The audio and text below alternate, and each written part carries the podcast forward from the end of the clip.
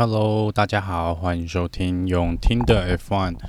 这集是沙乌地阿拉伯站的赛前简报。那首先呢，先来跟大家简单的再介绍一下这个赛道。虽然我们在去年十二月的时候才刚比完这个赛道的的第一场比赛哦，那我们在四个月之内呢，就竟然举办了第二次哦。这个赛道呢是沙乌地阿拉伯站，那位于 Jeddah。那这个赛道是目前 F1 四个位于中东沙漠赛道里面的其中一个哦。那这四个沙漠赛道呢，除了沙乌地阿拉伯站以外，还有我们上个礼拜的巴林站，以及阿布达比，还有卡达站哦。那这个赛道呢，基本上是一个算是超高速的赛道，整体的速度呢可以媲美 Monza 哦。那这个部分呢，也有之前也有这个一些车手呢，把它形容为这是一个有墙壁版本的 Silverstone 跟 Monza 的合体版哦。以目前来说呢，这应该是现在 F1 所有的赛道里面第二快的，平均车速是第二快的赛道哦。这个赛道在去年十二月是初登场，那在当时呢是处在一个好像已经完成但又没有完全完成的一个赛道的状况，因为这个赛道呢应该是去年的四月才开始新建哦，所以其实没有到一年的时间，他们就把赛道完成了。这中间因为这个赛道的地点靠近红海，所以呃，在他们那边当时在设计跟建造这个赛道的时候呢，是有蛮多工程上的困难需要克服的，尤其是地下的排水系统。这边还除了因为这个是一个夜间赛嘛，所以他们还要得去想办法安插六百盏以上的灯哦，来做这个照明的设备。所以这个在当时呢，在时间上算是一个相当赶的状况哦。也一度认为呢，也许大家来不及赶在这个去年十二月来进行初赛，但是还不错，他们有赶上啊。好，那这这个赛道呢，基本的资料是全长六点一七四公里，那这是 F1 目前所有赛道里面第二长的赛道。最长的赛道呢，应该还是比利时的 Belgium 这个 Spa Spa 赛道，还是目前 F1 最长的赛道。沙乌地阿拉伯站的这个赛道有二十七个弯，那有十六个左弯跟十一个右弯。我们跑的方向呢，是反是逆时钟的方向来做跑这个圈哦，做这个圈数的。预计会跑五十圈，那总共呢，这个呃预计跑大概超过三百零八公里的一个里程哦。杆位呢会在右边跑到了右边来做起跑，从杆位就是第一名起跑的位置到第一个弯道的刹车点呢，大约是两百二十公尺哦。这个维修站的部分呢，维修站平均的秒数应该是在二十三秒，所以所花费的时间平均应该是二十三秒左右。去年正赛所创下的最快时速，最高时速应该是三百二十二公里哦，每小时三百二十二公里。在这个赛道的设计上面呢，呃，还是一样有三个 DRS 的区间。那第一个呢，是我们的这个最后一个弯道到这个第一弯。直线赛道的部分哦，就是我们的起跑点跟终点线的这一段直线赛道呢，是一个 DRS zone。那它的测试区是在第二十七弯的前面。那第二个 DRS 呢，是在第二十弯跟第二十二弯的中间。侦测点呢，是在第十七跟十八弯的中间哦。再来是二十四弯到二十七弯是另外一个 DRS 的区间。侦测区呢，在第二十二弯的前面。以过去去年我们目前这个呃资料来说呢，我们其实只有比过一场的比赛哦。那这场比赛呢，看起来跟模拟的状况差不多，所以大约车手呢基本上有蛮大的区间哦，就是一整圈的时间呢，可能有七八成以上的时间呢都是踩死油门的，就是你是可以全油门的状况下来做冲刺的。所以就再次强调，这是一个非常高速的赛道。那再来，这次 Pirelli 所准备的轮胎呢，跟去年的等级一样，呃，硬胎的部分是 C2，那 Medium tire 黄胎的部分呢是 C3，那红胎 Soft tire 是 C4，这是唯一不一样的呢，是轮胎的尺寸升级为十八寸哦。这个赛道呢，以之前的设计来看，还有实战的经验来看呢，看起来对车子的右边，也就是右方轮胎的部分呢，会比较吃这个磨损啊，这磨损会比较严重哦。但是这个赛道呢，跟上一场比赛的巴林站比较不一样，这边虽然是属于一个比较高速的赛道，但是并没有需要这个没有太多需要急刹车或把刹车踩死的这个弯道，所以在轮胎跟整体车子的呃协调性的压力上面呢，是应该要比巴林站稍微小一点点哦。在这边预期呢，还是两停的策略。但是上一场比赛，我们看到轮胎的耗损呢，磨损是比可能 Pirelli 或是车队所本来预期的要大哦。不知道这个会不会也带到这场比赛？如果是的话呢，我们很有可能看超过两停的比赛哦。应该也有很多蛮多三停甚至于四停的状况会出现。气候预报的部分呢，毕竟是沙漠嘛，所以基本上不用去指望它会下雨哦，不会有雨战的这个情况。唯一需要担忧的还是这个沙尘暴的部分，但目前的气象预报看起来呢是没有这个问题。气温呢会比巴林站稍微再高一点哦，即便也是夜间比赛哦，但是气温大概高了五到六度左右，所以约为二十七、二十八度的气温，也就是在之前有提到。呃，如果上一场比赛呢，有些车队有一些过热的问题的话呢，在这场比赛过热的问题应该会更加的严重哦，因为这个温度是普遍来说更高的。这个赛道初登场的时候，有点类似一半的街道赛哦，那所以两旁是都有墙壁的，算是铜墙铁壁围着的。那在去年的时候呢，比赛的时候。啊、车手有蛮多车手反映说，这个能见度其实相当的不好。也就是说，这些很多弯道上面的设计呢，如果搭配了旁边的护栏的话，就会造成一个视觉上的死角。那这个部分也有看到，的确，你过弯，如果你车子前面那台车是一过弯就发生意外的话呢，后面的车子在。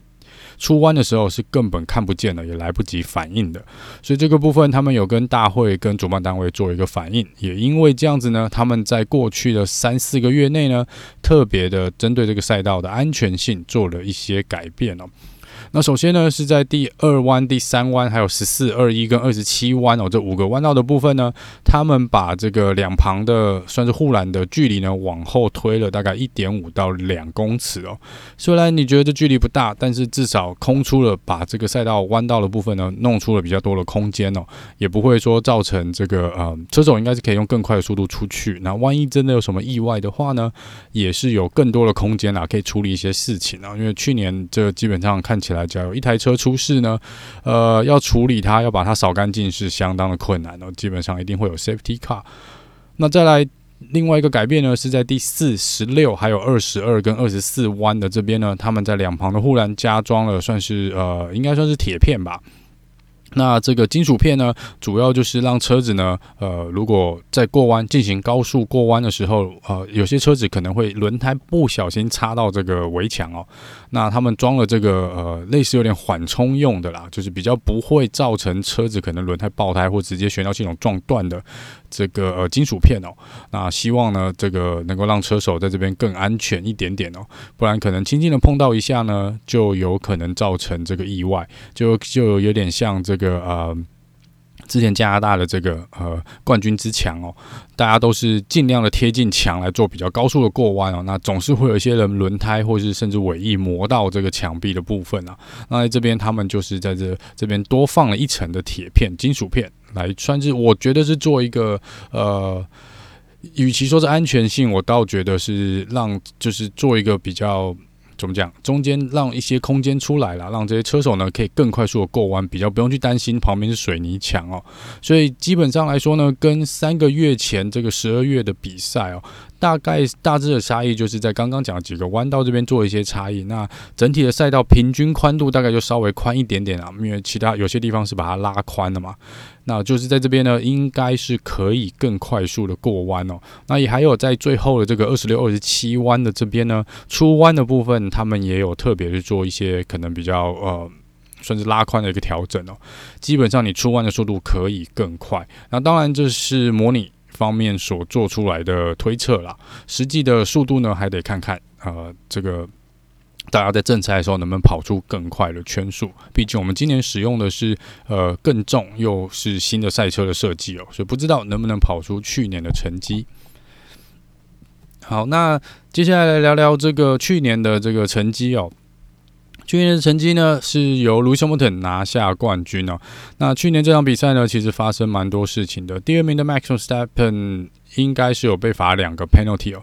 那如果还有印象的朋友呢，或是透过 Netflix 看到的，应该有看到这个 Total Wolf 摔耳机的这个画面的话，那就是这边来的，就是在这个沙乌地阿拉伯站，因为这个 Max Verstappen 其中一个罚则呢，是他必须要让位回去给那个 Lewis Hamilton，但是他。急踩了刹车哦，造成 Lewis Hamilton 撞从后面撞上了 Max，所以这边 Max 有被罚哦，呃，基本上被罚了十秒钟啊，赛后加罚了十秒钟。那也在这边就是看到 Toto Wolff 摔那个耳机哦。那另外一个、Max 的 penalty 呢，是在第一弯，在第三十七圈的时候的第一弯哦，他是跑出了那条白线。当然他说这是两边都说是互相推挤对方哦，然后这个部分呢，还是 Max 被罚了 penalty 哦。然后在这个车手的 penalty 的 point 这边呢，Max 也被加罚了三分啊，所以这是上上一次我们在这边呢，其实有蛮多 drama 在这边发生的，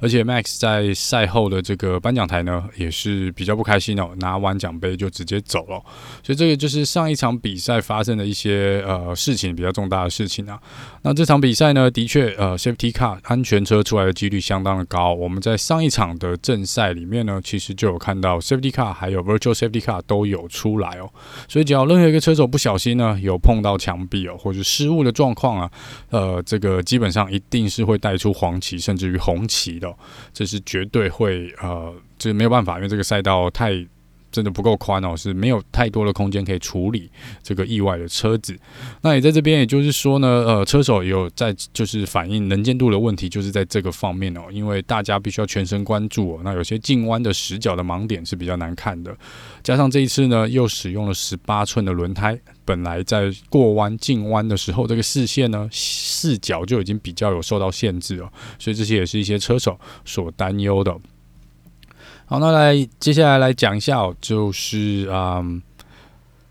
可能上一场比赛到现在这场比赛中间发生的事情，因为啊、还是就基本上做一个新闻的一个简报啦。那首先针对红牛的部分呢，红牛他们在前天吧，应该是前天有公告了，他们找到了原因哦，为什么上一台上一次比赛两台车都退场哦？那基本上就是在这个呃油量，这个油箱里面的油呢，燃油开始减少了，然后到最后几圈呢，基本上已经快要见底的一个状况呢。他们说在这边呢，油就打不进引擎了，所以就是跟上次有打有蛮多人猜到的，就是那个 pump 的部分哦，是有应该是直接关系，这应该就是问题所在啦。所以就是变成说他们呃。油量在低的时候呢，就没有办法引擎供油给引擎哦，所以这个部分他们说他们在这场比赛已经可以做解决，我们就来拭目以待哦，看看是否可以在这场比赛真的解决这个呃油量无法达到引擎里面的这个问题。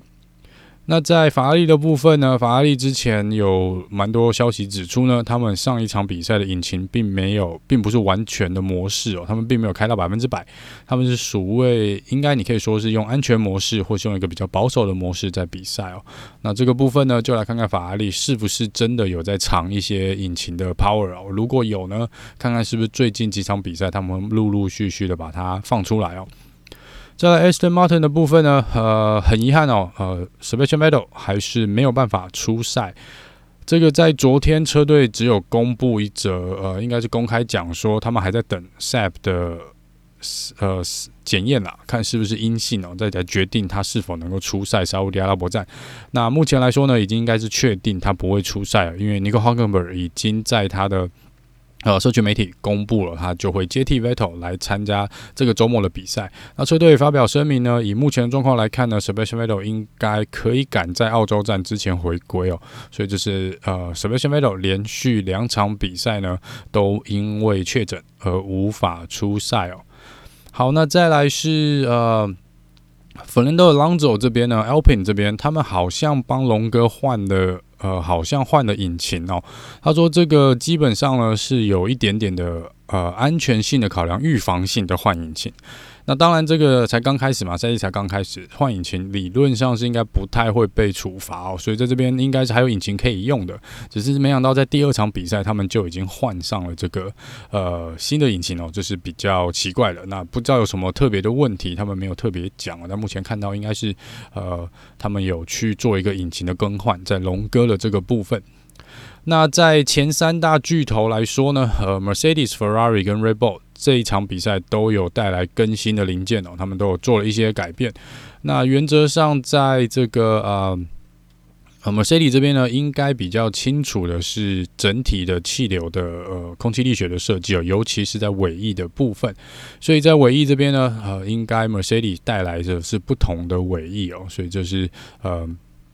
他们这是 Mercedes 比较重大的更新了。那在红牛这边呢，他们说他们有带来了一些前翼跟尾翼的一些不同的呃，怎么讲？不同设定的尾翼跟前翼哦。但他们目前来说呢，还没有确定哪一组呢，哪一个呃，哪一组这个前翼尾翼的配设设定呢是他们最好的这个设定。所以目前他们还没有决定啊，但只是说他们的确有呃两三种不同的选择可以用哦。那在呃法拉利这边呢，基本上还是使用了比较大的尾翼哦，比较大的尾翼。那这边就是这几个车队呢，呃，来做一个呃比较不一样的设定上面的调整。那另外，Haas 跟 McLaren 呢，基本上也是呃，也也是。有说会有一些更新啊，但是以目前我刚刚看到最新的新闻来说呢，Hash 跟 McLaren 基本上是说他们的车子会跟上个礼拜一样哦，没有太大的变动哦。但是还有一些其他的车队，像 Williams 啊，或是这个 Alfa Romeo，好像也有针对尾翼的部分有做一些小小的调整。好，那再来这个呃。刚刚看到这个练习赛的部分，练习赛目前看起来还是红军在前面哦，Charles Leclerc 还是跑出了最快的成绩，第二名是 Max s t e p p e n 第三名是 Valtr Bottas，再来是 Carlos Sain，还有 Pierre Gasly 哦，跟 Tsunoda，所以看起来呢，前面真的是法拉利引擎是比较呃，还是比较表现比较亮眼的，所以这是还是值得注意的地方啊。那比较妙的是呢，这个 Has 的两台车子呢，在练习赛的时候时间又是垫底了。所以 Mick 呢是跑在第十九，Cameron Magnussen 根本就没有出来做圈数哦。那这个呃，基本上呢，他说呃，Kevin 这边呢就说车子呢上个周末有发生这个液压泄漏的问题哦。那这个礼拜呢一样问题还在哦，所以在这边呢还是没有办法出。在练习赛出来做圈数，因为他们还是有必须要更换下面的一些这个零件跟设备哦，所以这是比较可惜的一个地方。那看起来呢，Haas 这个目前练习赛的成绩呢是没有太理想哦。那在 McLaren 的部分呢，McLaren 在练习赛看起来也是没有太过理想啦。但是呃，在他们车队来讲呢，他们是说呢，基本上目前看起来所有的数据来说呢，呃。车子的引擎应该没有问题，那其他的设定应该也都没有问题，那只是把这些所有没有问题的东西全部放在一起呢，就弄出一台很有问题的车子哦。那这个他们说他们自己也蛮意外，为什么会发生这件事情？毕竟他们也是算是第一个车队哦，来算是摆平哦，解决这个呃臀摆效应哦，上下震荡这个效应的问题的车队。但也许也是因为这样子，才造成他们现在有的这些问题啦。那总之呢，他们不认为呃这个速度起不来是引擎的问题哦，因为 Mercedes 这边也做出同样的呃。说明哦，也说他们不认为是他们 Mercedes 引擎的问题，只是真的有些东西把它放在一起呢，它就是莫名其妙的跑不快哦。那在呃 Mercedes 这边呢，这个臀摆效应还是很大，哦这个非常非常大。那他们说这个可能短时间内也没有办法呃去做处理哦，就完全把它弄到好了。那这个车子上下这个跳跃，然后基本上是不会让你跑得更快，即便你的引擎出力再强是没有办法跑得更快的。那就是这个，基本上是这最近这几天，就是还有包含这个沙特阿拉伯练习站发生的一些事情哦。那转往来聊聊一些比较八卦的事情哦。在这个 Netflix 最近的 Drive to Survive 呢，我们都知道，在去年 Max Verstappen 就已经说他不会参与，就不会再让 Netflix 跟拍他哦，因为他觉得有些东西都是太假了。那在应该是前几个礼拜吧，一两个礼拜，Sergio Perez 也有出来讲哦，讲类似的话，就说他现在觉得说，哎、好像有些东西都不是真实的、在这里面。现在 Lando Norris 其实之前也出来讲过了，因为我们如果有看 Drive to Survive 的朋友呢，应该会知道有一集是专门的再来讲这个 Lando 对上 Daniel Ricciardo 内部的一些摩擦哦。那 Lando 这边其实当时就有指出说，他们其实是把呃。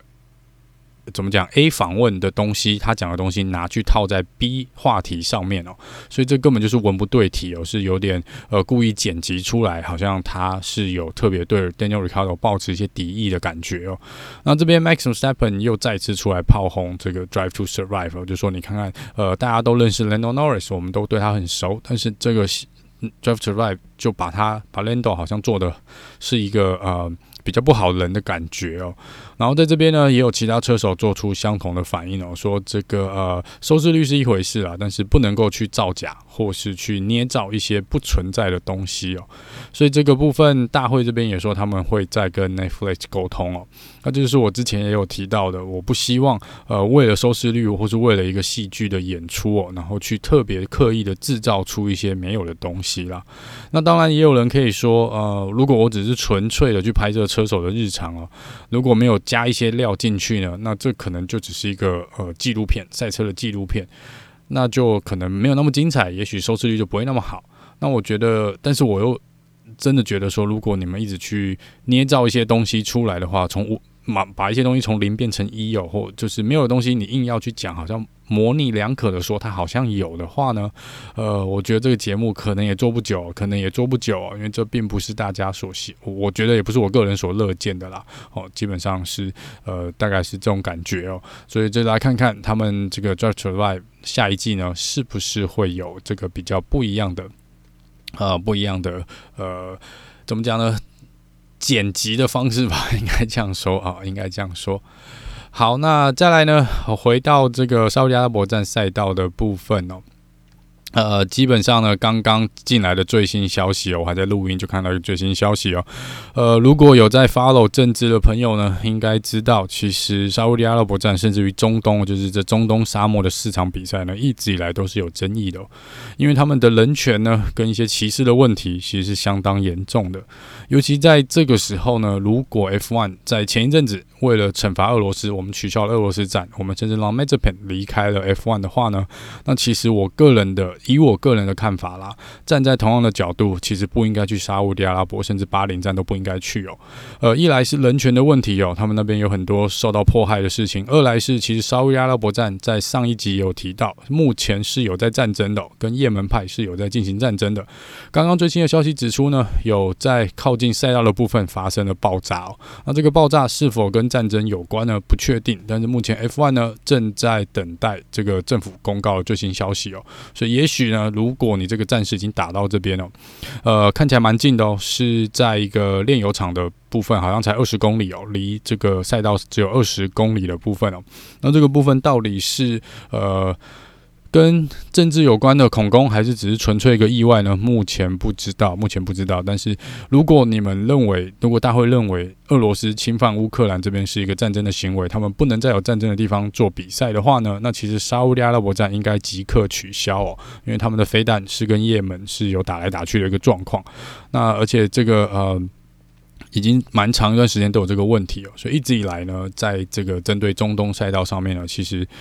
我觉得 F1 这边。我相信商业的利益一定是多于他们原本所谓这个呃人道的或是一个道德上面的考量哦。那这个是我个人觉得有点遗憾啊。不是说我不希望看到新的赛道，而是说如果你要求这个标准的话呢，也许是要一致哦。更别说这个呃俄罗斯你取消，毕竟我们还没有到俄罗斯去比赛。那你现在到沙乌地阿拉伯，那他目前是真的在边境呃是有跟也门派在做一个呃战争的。所以这个部分呢，前几天还有这个飞弹。砸下去嘛？那这个部分呢，我觉得真的 F1 可能需要好好考虑一下。像这个 Lewis Hamilton 稍早这边呢，也有接到，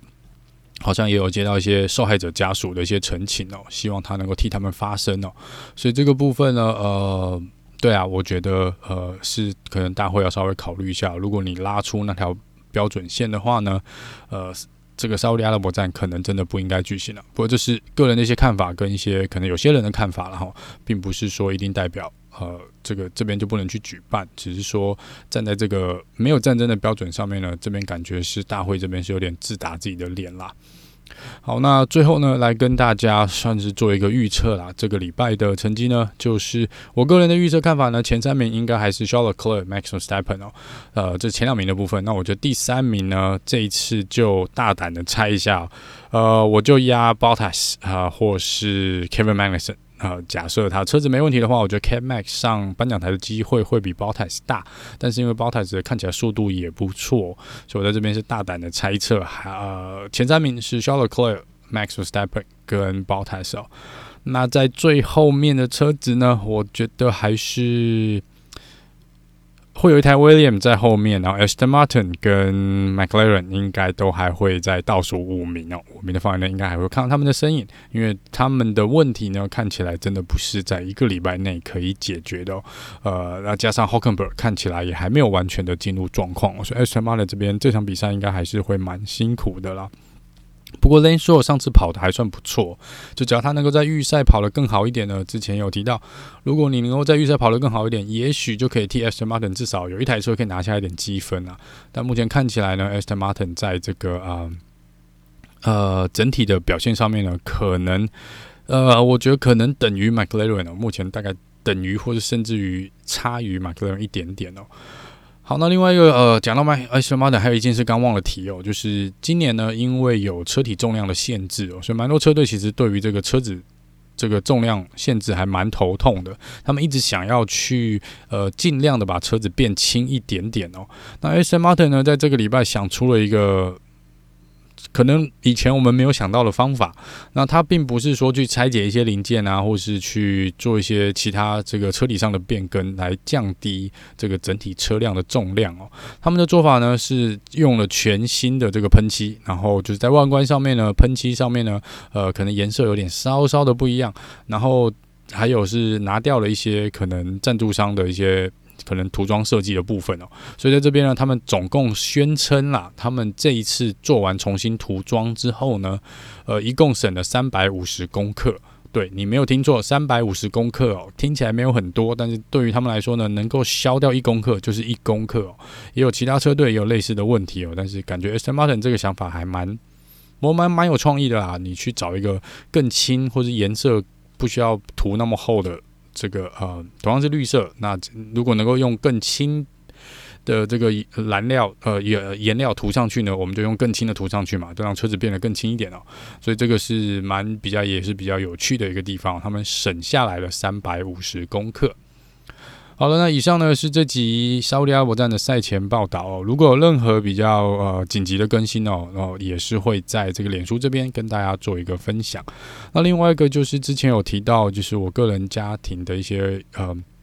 目前有一些因素在啊，所以呃可能在时间上面我没办法花那么多时间哦。在因为晚上可能还有一些其他家庭的事情要处理，所以这边如果说呃没有办法很及时的更新一些新闻，或是在呃赛后的这个 p o c k e t 这边有做一些可能延误的话呢，现在这边跟大家说一声抱歉哦。好了，那呃如果没有意外呢，还是会在预赛跟正赛之后都做一个很快的一个 debrief，然后会在正赛之后呢收集完资料，再跟大家做一个赛后诸葛的部分。那我们就下次见喽，拜拜。